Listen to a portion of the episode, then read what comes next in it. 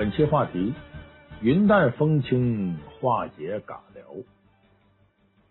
咱们现代人呢，普遍都用上了智能手机，手机确实给我们生活带来了很多的便利，但是呢，有的时候啊，也会有些麻烦。什么麻烦呢？原来呀，咱们大家聚会的时候，你和我说话，我和你说话，对着大家说话，互相呢都沟通。现在一聚会呀，你发现了，好多人也不说话，都低着头在那看手机。无论男女老少，都成了低头族了。那么人的功能啊，是用进废退。就你要是总用它，它就进步；你不用它呢，它就退化了。总看手机，长时间呢。也不跟人说话，不交流，那么你跟人说话的能耐呀，就会大踏步后退。所以这时候有个新名词出现了，叫尬聊。为什么呢？你说你不说话，你不可能一句不说呀。但你又不大会说，所以有的时候突然冒出那么一句啊，不定把谁就伤着了。本来都挺热闹的，你一句话，屋子里空气都变得安静。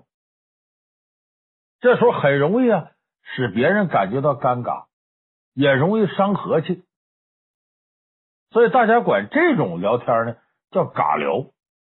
而且我们发现呢，在现代生活当中，这尬聊出现的次数是越来越多，越来越频繁。有的人想说不会说，有的人不会说在那瞎说。那么，怎么样才能够化解这种尬聊局面呢？有的朋友说：“我还我好办。”我我不会说话，我就不吱声。我我我我就不看手机，我抬头我就冲你乐，哎，我就不吱声。那我就不信还能得罪人。好，你这样做倒是不得罪人。问题是呢，人不犯我，我不犯人。可是人有犯你的时候啊，不定哪位不开眼，跟你开个玩笑，把你给带沟里去了，把你给拉下水了。不定哪位说了句冒失的话，弄得你特别尴尬，特别难受，怎么办？怎么样化解这种尬聊？哎，今天咱就给大伙说说尬聊的局面，你如何去化解？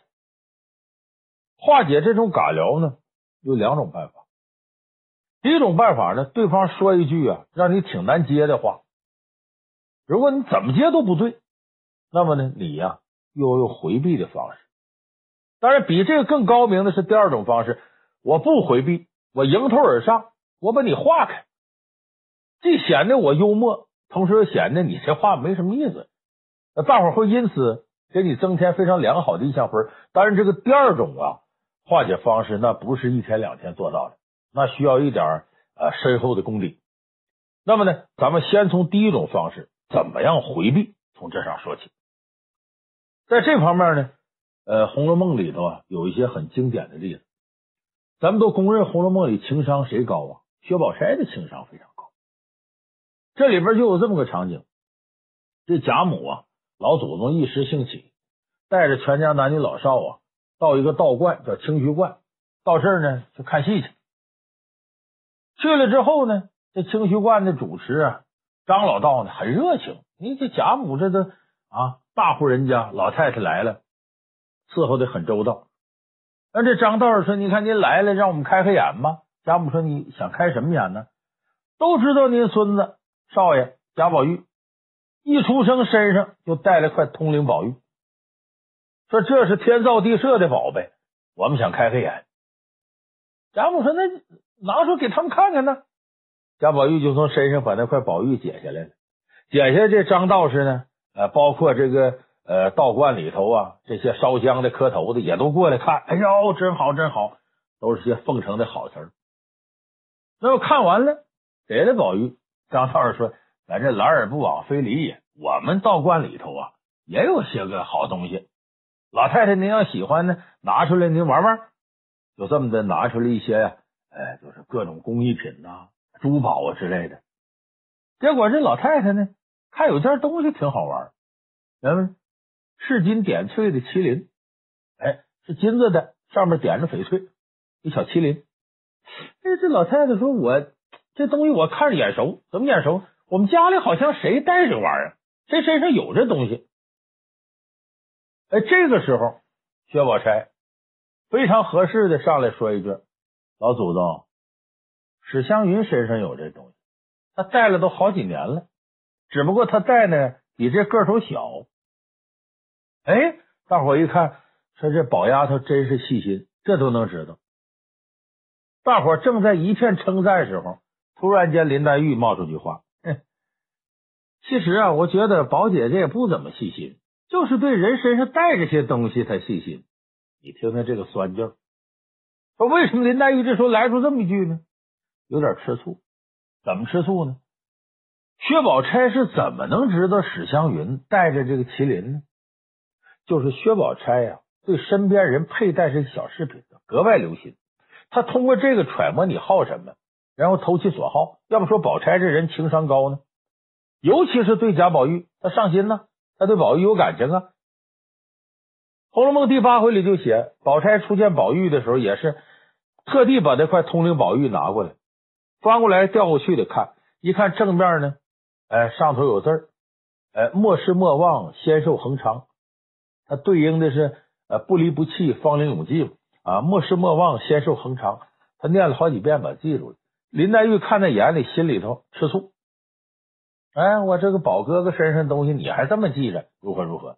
为什么林黛玉这时候冒出这么句话来呢？尖酸刻薄，他吃醋了，这醋性味非常大。你说这时候薛宝钗怎么办？说他不承认，这是黛玉妹妹，你说错了。这不承认也没办法，身边人都知道宝钗细心，而且对宝玉上心，谁都知道。所以你不承认，等于你耍赖。你说你承认了吗？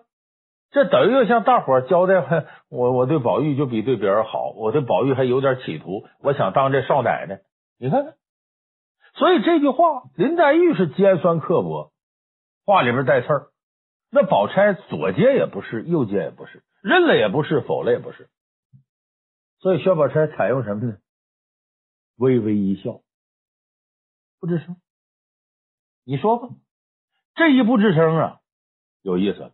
你想啊，一方发招，另一方没接，大伙就想，要么是发招发的太狠，要么是接招的人很委屈、弱势。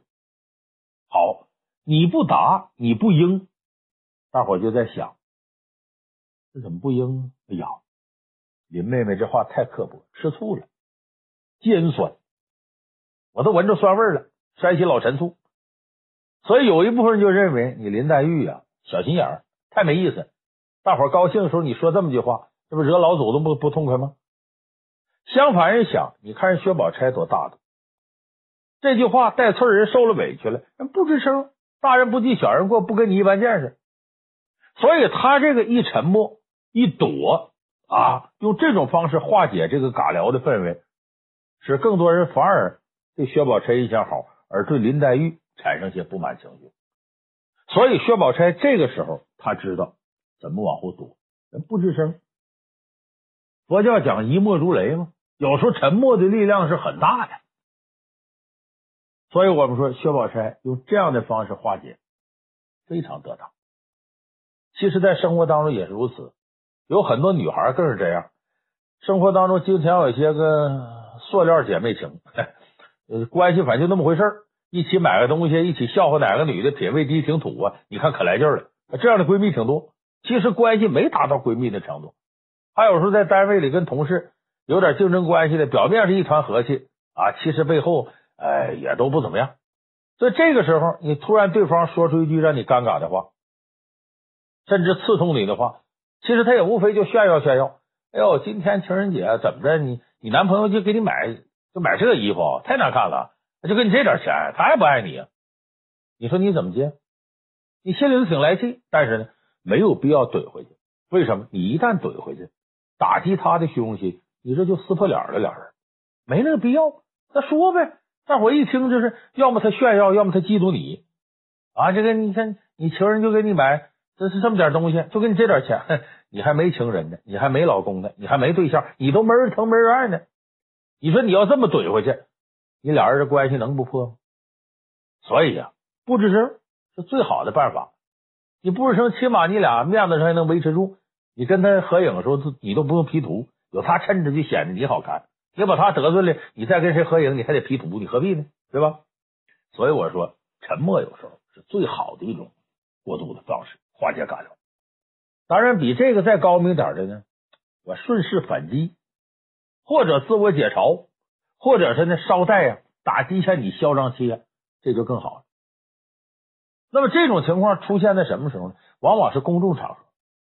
你要如果是那种聚光灯之下的，你要纯粹回避，有人会认为你认怂，认为你能力不行。这种事尤其出现在娱乐圈当中比较多。比方说哪两个女星争风吃醋了，哪个场面上主持人可能说一句尖酸的话了，你怎么接？在娱乐圈里头，大家看的就是你的情商和智商，闪光灯聚焦，容易把你行为放大。所以这个时候，你要能够顺势化解，进而反击，那这力量就大了。我给大伙举个例子吧。这个有一年是金马奖颁奖，咱们这头黄渤啊去当的主持人，跟谁搭呢？跟香港过去娱乐圈的一姐郑玉玲啊。郑玉玲，咱们很多朋友看过的片子，很有名的。这咱实事求是说呢，港台的艺人呢，有时候对这个大陆的艺人呢，呃，不是很友好。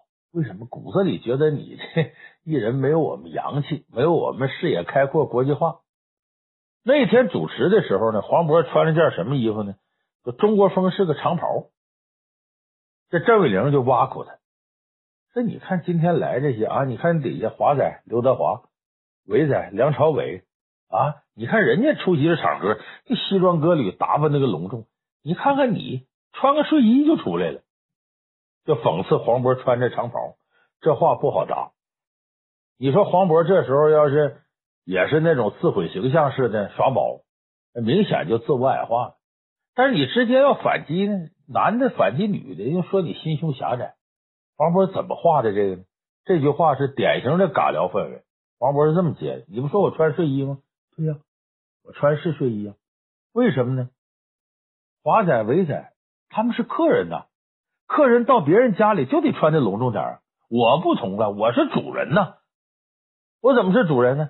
你看我四十六届得金马影帝，四十七届我来评委，四十八届我来主持，这届你看我又是主持，我又是评委，这金马奖就是我的家呀。那我在家里头，我就我穿睡衣怎么了？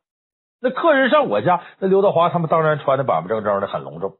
哎，这句话说完，底下大伙鼓掌。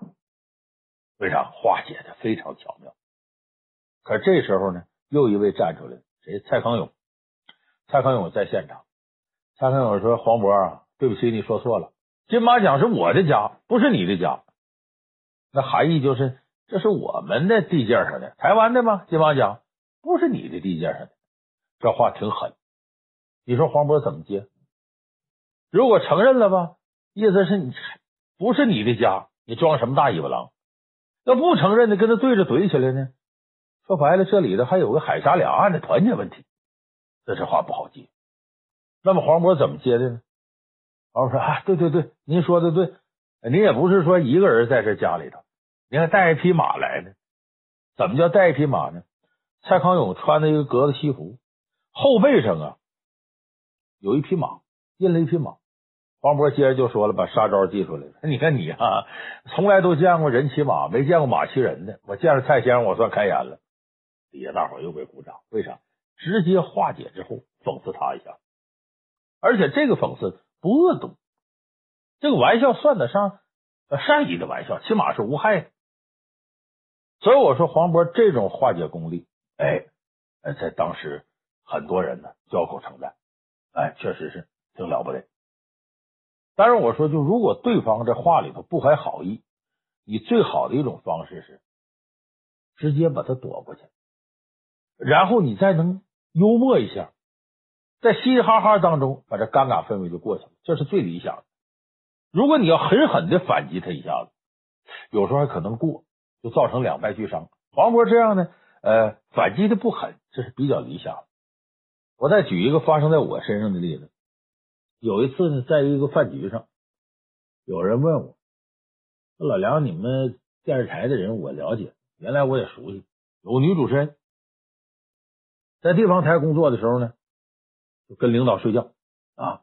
后来往上调，调到上一级电视台，又跟领导睡觉。梁老师，这人听说跟你还挺熟，你对这事怎么看呢？”这话太恶毒，为啥？你说我怎么答？那位女主持人我还认识，我这事说对也不对，说不对也不对，他都会可能说，那上次这事我问过老梁，老梁那么说的，我认为他这个问我这话呀不怀好意啊，因为在这个地方台也跟领导睡，往上一级电视台也跟领导睡，老梁你怎么看？我是怎么答？我说他怎么那么困呢？总睡觉呢？一桌人全乐了，这一乐，这事就过去了。我要是正面回答，里外不是。所以有的时候和稀泥，搞点小幽默，大家一乐，这事就过去了，很好的办法。当然呢，有更高明的呢，明明场面很危机，就这一句话两句话，很多人心里这火被点起来了。那么你这时候不仅能把这火压下去，还能顺道呢，对这个很尊贵的人呢拍一次马屁，捧他一下子，这可就太高了。这样的例子也有，《水浒》里头就有这么一段，就宋江啊，浔阳楼头提反诗，被奸贼黄文炳给告了，给押到牢里边。神行太保戴宗呢，为救他，哎，拿了封假书信回来，被识破了。结果戴宗、宋江一起。押奔江州法场要斩，这赶紧有人送信，水泊梁山那头，晁盖领着众家兄弟来救宋江了。为什么没有当初宋江啊送信啊？那石碣村那伙人劫生辰纲，早就给弄起来了。所以晁盖知恩图报，他有闹江州劫法场，把宋江劫到梁山。那这回你怎么着你也得落草了吧？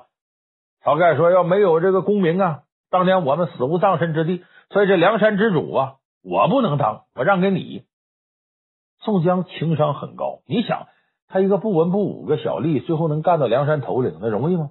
宋江知道这时候要说接梁山头领，他势力也不大呀，身边就是戴宗、李逵这么几个人，人家那些都晁盖的人呢。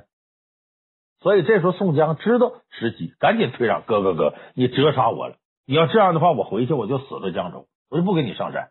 头领必须是大哥，就这么的，晁盖一把手，宋江二把手。这就庆贺吧，吃饭喝两杯酒，李逵这个傻了吧唧的，这愣劲儿就上来了。喝喝酒来劲儿了，咱们众兄弟势力这么大，干嘛还窝到梁山呢？杀奔东京汴梁城，把皇帝老人赶下去。这什么大宋朝？大宋朝，我哥哥也姓宋，宋公明啊，及时雨啊。我哥哥做了皇帝，吴用吴先生就丞相。祝云龙、公孙胜就国师，我们这帮人都做将军，岂不快哉？这话呀，李逵真是傻到家了，整个要拥戴宋江当皇帝，你把晁盖往哪摆？这时候晁盖这帮人脸都绿了，哟，这小子真愣啊！这个时候，所有人目光唰就看宋江，都知道李逵不过是宋江一条狗。哎，你看宋江怎么处理？宋江这时候勃然大怒，一拍桌子。铁牛，李逵小名铁牛，你这黑厮休得胡言乱语！来到此地，不可使江州那般使性啊！这个山寨之上，晁盖大哥是老大，诸事都听晁盖哥哥做主。你再这样，砍你项上人头，以儆后人。声色俱厉，你看这番话，一个是训斥李逵啊，你不要这个胡说，给我闭嘴。再给大伙解释，李逵就这么傻了吧唧个玩意儿啊，不是有意的，就是不可使江州时候的性。他在江州那时候使性都惯了，就那么傻个人，有什么办法？等于替李逵解脱，顺带拍晁盖马屁。我们到这山上来，晁盖哥哥就老大，诸事得听他的，我们谁不可做主？你都是听晁盖，你干嘛你要？还捧晁盖一下，同时表示自己绝无二心。哎，我围着公明哥哥，我绝对没有别的想法。所以你看他这一通化解，连消带打，把这事化于无形。李逵一听，再傻的人也明白了。哎呀，哥哥哥哥，我错，我错，我错了。这要砍下我这个头来，不知何时能长出来，还是不作声，闷头喝酒便是。大伙一乐，你说这啥东西，这搞笑。这场风波就过去了，而且间接向晁盖表了忠心。兄弟，我绝无那个心思。我带的人，我一定管好。所以你看，这个化解尬聊的本事非常厉害，一石三鸟，目的都达到。所以有的时候像这种方式，非常管用。当然了，这尬聊并不一定说这话冲你来，你要化解尬聊。有的时候对着别人，或者这人是你好朋友，或者你看大家因为这都冷场了，如果你这时候能路见不平拔刀相助，挺身而出化解尬聊，你会赢得更多人的心。你看有一年是也是一个颁奖典礼，好像是作协办的吧，请的是何炅啊和浙江卫视那个女主持人依依，他俩主持。这时候呢，给一个男作家颁奖，这何炅就开玩笑。说你和这个女主持人依依，你俩拥抱一下吧。结果这男作家说句什么话呢？哼，我呀脸皮薄，哎，我不像别人似的。结果这一句话全场冷场。为什么呢？就在这个事情发生之前，就上一个环节，一个女作家上台，完了胡歌给她颁奖，这女作家就跟胡歌拥抱了一下。你说接下来这男作家说要和依依拥抱，我脸皮薄，我干不出这事儿。那不就等于说人家女作家脸皮厚吗？你想这场面多尴尬呀！当时这何炅依依也愣到那儿了，那不好话呢。这男作家一本正经说的，你说跟这文化人怎么开玩笑？正这时候呢，胡歌冲上台了，对不起，对不起，对不起啊！刚才我和那位女作家拥抱，那是我脸皮厚，人家脸皮薄。我告诉人家，我说我想拥抱。胡歌把这锅给背过来了，底下人都鼓掌，为啥？化解尴尬气氛。这跟人没关系，我脸皮厚，我想跟人抱一下子，一下子大伙一笑，这场景就化了。所以有的时候这个自我解嘲非常关键。就你想化解尬聊呢，你先把自个儿啊身份放低，把自个儿弄得稍微显得不堪点、猥琐点，大家一乐，这事就过去了。当然，这事得让所有人都知道你在开玩笑，你才能达到这个效果。所以这个自我解嘲啊，这确实不是一般人能做到的。你看，我举一个我身边发生的事儿。那一年是马季先生逝世，我们到八宝山呢送马季先生。结果呢，来的群众太多，马季先生的粉丝太多，人一多呀，把我们这些反正还算生前好友晚辈吧，给冲散了，就进不去那灵堂了。这我们旁边呢有位老先生，也说相声，刘洪仪，哎，文字辈的前辈。这刘洪仪就很生气，你说这这怎么能咱们都进不去呢？那么群众都挤进去了，应该门口站一个咱们行里头的人，一看是咱们先进去，别人先来到外头，咱们先表演完了。这时候旁边有位演员接着话头就说了：“行啊，刘先生，等您百年之后，咱就这么办。”其实这话挺狠，你不出这主意吗？你死了就这么办，这当然也关系熟，开玩笑嘛。但这话挺狠。那你死了，咱就这么办。门口站一个熟人，让行内进去，呃，先吊唁去。你猜这个刘洪仪怎么接的？接的非常巧。说您死之后，您百年之后，咱就这么办。刘洪仪说不用不用不用，为什么不用？来不了这些人。这话接的太好，这叫自我介绍。刘文意思是啥？我哪有马季先生腕大呀？我哪有马季这人缘啊？马季先生一过世，人来的乌泱乌泱的。我死没那么些人来，所以还根本不用维持秩序的，那人很少。你看这话化解的，您百年之后咱就这么办，不用不用，来不了那么些人，非常高明的化解尬聊的方法。所以我说，要想化解尬聊啊，你得有这个一定的智商，一定的情商，而且呢，还得知道在什么场面之下呀，快速的判断该怎么办。具备这样的能力，你就可以云淡风轻的化解一切尬聊。当然了，要是你就是那个尬聊的制造者，不会说话，你还什么场合都想冒一嘴露一头，那对不起，神仙也救不了你。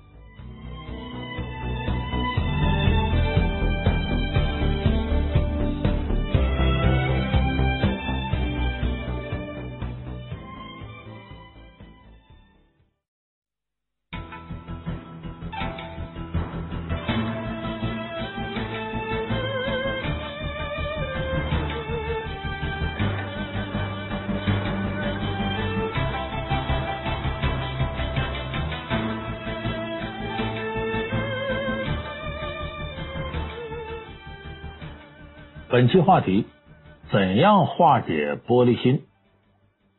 在我们生活当中啊，有这么一类人呢，挺常见。就是你跟他开玩笑吧，开着开着他翻脸了，他说你呢侵犯了他的底线。你本来推心置腹的，直来直去给他提点意见，他来气了，你伤害了我的感情。就在一块说着说着，本来挺正常点事，他莫名其妙的就就就翻脸。这样的人呢，我们管他形象的叫玻璃心，啥意思呢？他那心脏啊，玻璃做的，非常容易碎。我们知道这玻璃心碎了，不光容易扎着别人，恐怕也得把自己扎伤。所以在我们生活当中，这玻璃心这样的人呢，往往他过得也不怎么痛快。你像，假如说说这个人跟我没什么关系，那我惹不起，我还躲不起吗？不理他就算了。但问题是我们身边的人，比方说有些同事，你固定要跟他打交道，有的从小一块长大的好朋友，甚至有的就是你的父母、你的儿女，要这样人是玻璃心，咱怎么办？说你惹不起我，躲不起吗？你躲那就不应该了。说你指望他自个儿醒悟，就很难。就是当我们和这种玻璃心式的人接触的时候，我们应该怎么做？应该怎么样化解他的玻璃心，让我们的关系更加融洽，让我们的事业呢，呃，更加通达。所以今天咱们这期啊，给大伙说说怎么样化解玻璃心。这个玻璃心，咱们首先得给大家解释解释。要专业一点的提法呢，玻璃心的人呢，应该叫抑郁质的人。这个不是今天我们才提出来的，早在两千五百多年前呢，古希腊有一个医学家希波克拉底，咱们很多搞医的朋友都知道他。呃，医生呢入行的时候有一个誓言叫希波克拉底誓言。这个希波克拉底当年就根据人体液分泌的特点，他提出了人的气质类型啊，呃，心理方面可以分四类：粘液质、多血质、胆汁质、抑郁质。所以粘液质的人呢，做事啊。坚韧不拔，虽然你看着不够灵活，慢点，但是呢很有韧劲儿。胆子质的人呢，做事冲动，但是爆发力极强，脾气可能比较暴躁，但做什么事呢很有冲劲儿。多血脂的人呢，做事情很灵活多变，处理问题办法多，但是韧劲儿呢稍显差点，兴趣容易转移。抑郁指的人呢，有点自卑，过于敏感，想法呢偏负面。但是呢，感觉很细腻，做事呢也能够有耐心，能坐得住桌子，坐得住板凳，哎，这叫抑郁质。那么玻璃心，严格意义上讲，他就属于抑郁质类型的人，敏感、脆弱，容易多想，容易往负面上想。这样的人呢，骨子里头呢有几分自信，但还有几分自卑，挺复杂。比如说，你说半天都理论上呢，咱举个实际例子，四大名著里有一位。著名的主角人物就是个玻璃心式的人物，谁呢？你可能想不到，大闹天宫的孙悟空。哎，孙悟空就是个玻璃心。有人说你这，我怎么没听说过呢？先给大伙分析一下啊。你说大闹天宫是什么原因造成的？很多人说那就孙悟空能耐大，那玉皇大帝小瞧人家了，侮辱孙悟空，那就齐天大圣能受了吗？还有的说，那作者吴承恩希望通过孙悟空。塑造一个渴望自由、反抗强权压迫的形象。我跟大家说实在的，这个都有问题。第一个是吴承恩写的时候，是想用孙悟空塑造一个反抗压迫的形象吗？要真是反抗压迫，写到大闹天宫就完事了呗，何必还写顺从唐僧、顺从如来佛祖西天取经呢？所以这个不成立。再一个，你说玉皇大帝小瞧孙悟空，孙悟空受到侮辱了，我告诉大家，这恰恰是孙悟空。玻璃心的明证，你看什么事情架不住分析，咱好好给大伙说说。孙悟空原来是个干什么的？有人说那花果山占山为王啊，花果山在哪儿呢？东胜神州有一傲来国，傲来国海边有座山。那么在《西游记》的世界里，天庭就玉皇大帝管什么呢？管天下四大部洲：东胜神州、西牛贺州、南瞻部洲、北俱芦洲。也就是说，他管这么大地盘，你孙悟空只是他管辖下四大洲之一东胜神州一个不起眼的小国奥莱国，奥莱国边上靠海边一座山头的山大王。那么你在这个地界上，你就能耐再高，你得服天朝管吧？就是你既然上了天庭接受招安了，你得进入到天庭管理的体系吧？就是你能耐再大，我是不是得给你搁到哪个岗位上，看看你多大能耐，然后我才决定怎么用你吧？说白了，你就好比上天庭，天庭就好比沃尔玛、家乐福这样的大超市，世界连锁的大超市。你孙悟空好比什么呢？在个小镇子上，一个食杂店的小老板，是你把这食杂店经营的挺好，挺厉害，但你到了更大的一个超级跨国公司。你是不是先得了解公司的规章制度，一点点来吗？所以玉皇大帝呢，给他安排到弼马温这个位置上。你原来那个山头，你领着一帮猴子在那玩，其实跟你上天领一帮马玩差不了太多，也不过就把你原来那个范围呢约束到这么一个相对窄的地方，功能是差不多的。你说你一上天就让你啊取代天上这个这个天王啊那个星君，可能吗？人家多少年，你多少年？人家在人的职位上。已经估了多少年了？那经验什么都不是你能比的。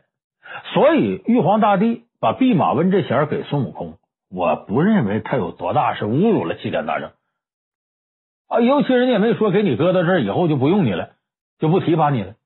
可是孙悟空呢，受不了这个，为啥呢？我在大学里头，我学生会主席啊，我在大学里头，女孩都崇拜我，怎么一参加工作进公司，你们这么瞧不起我？弼马温连个品级都没有。啊，还是搁这约束我，让我一天养马，他来气了。这就好比我们很多进入职场的新人，以为自己原来能力挺大，九八五二幺幺大学毕业，凭什么你这么对待我？就是他心理预期，他的期望值跟现实之间差距一大，不干了，受不了了。他不是想着解决问题，而是撂挑子逃避撤了。所以孙悟空在那位置上受不了了。反下天宫，这才有后来发生的事儿。这是什么原因造成的？我说孙悟空典型的玻璃心，他这样的人呢，比较敏感，特别在乎别人对他的评价。表面上挺自傲，其实骨子里挺自卑，受不了别人对他的任何贬低，马上腾着火就上来，接受不了了，跑，撤退，不干了，掏出金箍棒，反出南天门。所以大闹天宫这些起点是什么？孙悟空的玻璃心，就是对别人的评价太过在乎，太过敏感，恰恰说明孙悟空看起来我行我素，很傲气，其实骨子里是自卑的。那在我们现实当中，别说是刚入职场的新人，有些在哪个圈里混了多年的大咖都有这毛病，就受不了别人一点负面评价，就玻璃心发作。你就咱说，咱导演行业里边几位大导演，可能是被人捧时间长了，都有这样的一些表现。你比方说陈凯歌，当年这个拍《无极》，结果《无极》出来之后呢，很多人说这个《照霸王别姬》水准差的太多。还有一个网友呢，弄了一个一个馒头引发的血案来讽刺他。陈凯歌当时就急了，人不能无耻到这个程度。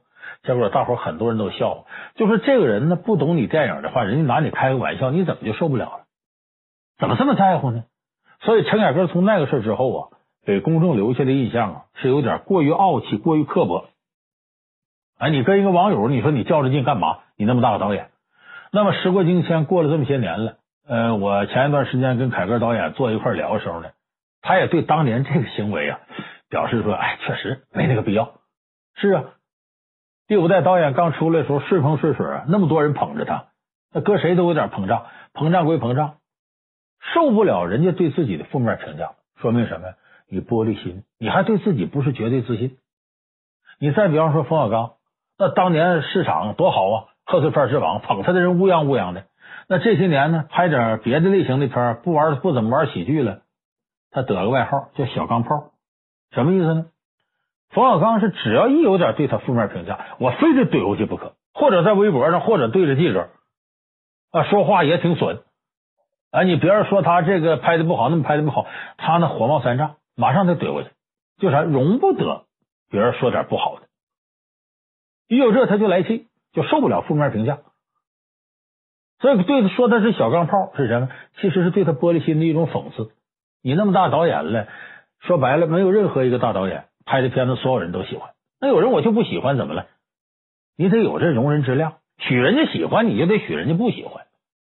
所以你这要玻璃心，那恐怕对你大导演的形象，别人会说你不够宽容。所以我说这个玻璃心这个现象啊，呃，无论是哪个阶层都有这样的人，而这样的人呢，玻璃心的表现呢，往往会影响他事业的发展，也使身边的人呢难以跟他相处。你不不知道该跟他说什么，他可能突然就翻脸，真是。那咱们就得仔细分析一下，就你要想化解他的玻璃心，你得知道他玻璃心从哪儿来的，咱得找着他病根儿。咱们还拿孙悟空做例子啊，孙悟空的玻璃心是从哪儿来的？这跟他的出身、跟他的长相、跟他的教育背景都密切相关。就为什么我们现在一分析人心理状态，就容易想到他童年、他的成长过程呢？因为那时候有点什么事伤害他，他会记一辈子。孙悟空。他为什么表面上自傲，骨子里自卑呢？他的出身、他的长相、他的受教育都不是特别理想。你看，咱给大伙分析，首先说他出身，孙悟空出身是什么呢？他就是个妖怪。在整个《西游记》的体系当中啊，最上层那肯定是如来佛祖啊、观音大士、玉皇大帝、太上老君。再往下一点呢，各路神仙啊，这个星君呐，那个大仙呐，等等等等。你再往下一点呢，那就人间的帝王啊，帝王将相这些人，末等的呢，说白了是妖魔鬼怪。妖魔鬼怪的地位呢，呃，比这个什么龙王、阎王啊这类公务员要低。龙王、阎王那个管什么降雨了、生死这些的，妖魔鬼怪呢不受待见。那孙悟空是什么出身呢？奥来国山顶上一块石头，受日月精华，这一日突然迸开，里边一个圆卵。见风便长，蹭蹭蹭变成一个石猴，说白了是个猴子。猴子本来它就是妖怪吗？而且他这妖怪还不如像牛魔王什么那类的呢。人家原来是牛，原来是什么？他是啥？原来是块石头，本来是没有生命的。那你说从生物角度来讲，那石头那不比这个动物还要低一级吗？所以孙悟空出身不怎么样，无父无母。天造地就，你听着好像老天生出来的。你说石头变成个猴子，哪能看出他高人一等来呢？所以他出身挺低。就这个出身，孙悟空骨子里头是不自信的。你看他为什么想到求仙访道去？他就知道仙道比他高一等，说他才去找菩提老祖嘛。这是，那这出身低一等。第二，长相。为什么说到长相呢？孙悟空在菩提老祖那学艺学成回来。这花果山周围一些个妖魔鬼怪结拜，你看结拜什么人？牛魔王、鹏魔王这些人。可你发现呢，进入江湖得报号啊，我得立腕啊。你叫什么呢？对外啊，匪号是什么呢？牛魔王、鹏魔王，你一听就混江湖的。可孙悟空给自己起个什么呢？美猴王。你听着跟混娱乐圈似的。那江湖是靠实力打打杀杀出来的，没听说谁长得好看，谁就是黑社会老大，没那事。这他为什么叫美猴王呢？哎，人缺什么吆喝什么。哎，假如说你这些肚子疼，你会告诉别人吃饭呢得讲卫生，饭前便后洗手。平常脏了吧唧，这时候一说这个，他一准是说白了肚子疼。就我们说这缺什么，哎，他就吆喝什么。那好，孙悟空叫美猴王，他是不是就美呢？你看书里头。只有的妖魔鬼怪一糟蹋孙悟空，就好说五个字毛脸雷公嘴。说孙悟空是个猴，脸上有毛，很正常啊，不耽误叫美猴王。雷公嘴怎么事呢？《西游记》里一开始给孙悟空开脸，就说他长什么模样。有首《西江月》，上阙是那么说的，叫做柯额金睛晃亮，圆头毛脸无腮。呲牙尖嘴性情乖，貌比雷公丑怪。什么意思？说他呀，额头是突出的，没有腮帮子，还有獠牙，比那雷公都难看。什么模样？大家看没看过周星驰拍的这个《西游降魔》？《西游降魔》里那个孙悟空长相，那才是书里写的长相。你包括猪八戒，那是野猪，不是家猪。到拍电视剧的时候，你看猪八戒、孙悟空都挺萌、挺可爱，不是他就是个妖魔鬼怪，丑到一定程度都吓人。猪八戒是个野猪模样，孙悟空那是獠牙挺老长，没腮帮子，脑门突出，这是《西游记》的原著写的，别听电视剧那胡扯，这是。所以孙悟空够美猴王吗？不够，差得远。他为啥叫美猴王？我刚才说缺啥吆喝啥？挺胖个人，人一见面他希望，哎，你最近瘦点了，他高兴。那挺瘦的人，你说你最近瘦点了，他一听我要死了，是怎么的？他不爱听。所以他叫美猴王，恰恰是弥补内心的这个缺陷。所以孙悟空长得不怎么地。第三个，他受的教育非常不完整。本来他要学能耐，找到这个灵台方寸山斜月三星洞菩提老祖，菩提祖师呢，开始成为他师傅教他。说老师是干什么的呢？《韩愈师说》里说了：“师者，传道授业解惑者也。”三个部分：传道授业解惑。什么意思？传道就我刚教你说得教你啥？教你世间的大规律，做人的大道理，立规矩。然后授业，教你能耐、生存技能。解惑是什么呢？你闯荡的时候遇到些问题，解决不了了，来找师傅，师傅教你解除你的困惑。可是孙悟空，菩提老祖对他的教育只有授业，没有传道，没有解惑。什么意思？你还记得这个菩提老祖刚教的时候，这也不教，那也不教。孙悟空急了，你得教我呀！那你想学啥？菩提老祖随便说几句，孙悟空不学不学。菩提老祖来气了，在他脑袋上当当当三下子，背手转身就走了。孙悟空不明白，有人点化他，这是让你后半夜三更啊，从后门进去。哎，他转身了吗？你从后门进去，后半夜三更敲你三下子，这样孙悟空半夜三更背着而去。菩提老祖说：“你呀，呃，我不愿意当众教你，我教你点你想学的七十二变呢，架筋斗云呢。”菩提老祖为什么这么干呢？当然有阴谋论说他就是培养孙悟空，让孙悟空惹祸的。但是咱抛弃这个不说吧，咱就说菩提老祖具体的这种教学方式，把传道给省了。我不给你讲做人道理、大规矩、处事方法，我不会讲，我直接教你技术。一个人如果啥规矩不懂，不知道为人处事，他能耐越大，他越倒霉，他越容易惹祸。所以教给孙悟空七十二变的、筋斗云的这些，孙悟空也都学会了。但是基本的处事方式，菩提老祖不教他。而且菩提老祖后来呢，用了一个更狠一招，呃，借着他在这个人前炫耀，他要惩罚他，说徒弟，啊你野性难驯，我也教不好你，你出去将来一定得闯祸，闯祸你可别提，我是你师傅，咱俩从今天开始师徒之谊断了，没这回事儿。这菩提老祖太狠了。当然，有人说他这么回事，就是为了把孙悟空培养大闹天宫，来完成如来佛祖下的一盘大棋。呃，这个咱不多说，咱就说菩提老祖这种方式，把传道给省了，就留个授业解惑。咱俩没师徒关系了，今后你有啥事你别找我。所以孙悟空出去闯荡，遇到各种各样的问题，说没地方找人去，没师傅了，找谁教？找谁解决问题？没人问起来。所以孙悟空出身不好，长相不好，受教育不完整，这就决定了他性格里的玻璃心已经形成了。所以他这玻璃心是他大闹天宫最重要的原因。那么你碰到这样玻璃心的人，人家对你没有爱心的话，那很简单，你别跟他多说话啊，哪句话说不准他又急了，你何必呢？惹一身骚呢？离他远点。所以孙悟空第二次上天庭，玉皇大帝就这么处理他的，给他搁蟠桃园了。干啥？你蟠桃去吧，你待那去吧，也没人理你，这些谁也不去，把孙悟空憋够呛。这后来知道七仙女摘蟠桃，孙悟空听说有蟠桃会这事儿一来气，大闹天宫，弄个两败俱伤。这后边出了不少事，所以你看，玻璃心产生原因什么？往往跟他出身呢，他自身的条件呢，跟受教育背景啊，这都有关系。那么咱们得说了，碰到这样人，你还是真是要帮他，怎么能化解玻璃心呢？咱们还得从《西游记》里找答案。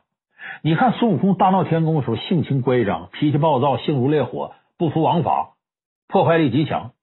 可是你看西天取经，那可不是那样。这一道上，保唐僧不说了，一整解救人质、斩妖除魔、挑担化缘，苦活、脏活、累活没少干。九九八十一难熬过来了，最后西天取经取成了，修得正果，斗战胜佛。那么，怎么孙悟空取经的时候就跟他闹天宫说人就变了呢？说五百年给他在五行山底下压的吗？性子改了吗？不是。他一个猴本性很难改，他为什么在这两个时段表现不一样呢？那就是师徒四人里头这个哥仨，唐僧、猪八戒、沙和尚，化解了孙悟空的玻璃心。怎么化解呢？你先看唐僧，唐僧是个超级有耐心的，你别看他磨叽，人是人生的，妖是妖生的啊，人是人他妈生的，妖是妖他妈生的，妖要有人性就不是妖，就是人妖，磨叨是磨叨。可是唐僧磨叨说明什么？他是个超级有耐心的人。你孙悟空这个错那个错，我都能原谅你，我都希望你好，都希望你皈依我佛，能静下心来。这玩意你实在不行，我念的紧箍咒，咱把《西游记》翻开，你查查唐僧念几回紧箍咒，很少。就他是爱孙悟空的，是有耐心的。所以对付玻璃心，你就得有这耐心，一点点来。哎，小孩子淘气，咱得慢慢哄；孩子小得慢慢养。所以，首先一个唐僧表现说明，对待玻璃心要有耐心。第二，咱看沙和尚，沙和尚这里最常说的什么话？大师兄，师傅被妖怪抓走了。大师兄，二师兄被妖怪抓走了。师傅，二师兄，大师兄是会来救我们的。唐僧这个沙和尚，什么时候在困难时候都正能量，都充满着期望。为啥？相信大师兄来救我。所以这里沙和尚对孙悟空啊，是具备最大的信任和认同的。就说对待玻璃心，相信他，认同他，给他鼓励。就我们都信任你，尽管有时候这玻璃心也会烦。就好比呢，别人什么事都找你帮忙，你挺烦，啥事你都找我。哎，有朝一日他不找你了，你还难受了。你看他怎么不找我了呢？呃，对待玻璃心就得有这样的信任和认同，让他体会到自己存在的价值，他就不那么脆弱，不那么敏感，遇事也敢干了。所以沙和尚行为说明什么？对玻璃心要有充分的信任和认同。你再说猪八戒，有人猪八戒不怎么地，隔三差五打小报告，坑孙悟空啊，还骂骂咧咧的不服气。其实猪八戒的存在是对孙悟空最积极的意义。为什么？猪八戒解决了一个陪伴的问题，他是孙悟空最好的一个伴儿。你看西天取经这一路之上很寂寞，有人跟你斗、跟你玩、跟你闹，能让你不感到寂寞。这是很大的一个功德，而相反，你看孙悟空对猪八戒也是如此，俩人谁也离不开谁。别人一骂孙悟空，你个弼马温，孙悟空马上想到天宫上那段不堪回首的狼狈日子，跟谁都得急。唯独猪八戒骂孙悟空，你个弼马温，孙悟空也就回一句呆子，意思你个猪，哎，最多是这样。就俩人这关系好的一定成，好到哪儿？损友，最佳损友，互相之间解决一个陪伴问题。所以，我们通过唐僧师徒对孙悟空的态度，就得出我们要化解玻璃心，对待这样的人好怎么办？那就是充分信任他，让他产生一种自信的感觉，进而呢，用自己的耐心长期的陪伴他，让他不会感觉远离人群，进而能够接近大家，顺从大家的规矩，那样他的小心脏就不再成为一块玻璃，不会随便啪地掉到地上摔碎，扎着自己。也扎着别人。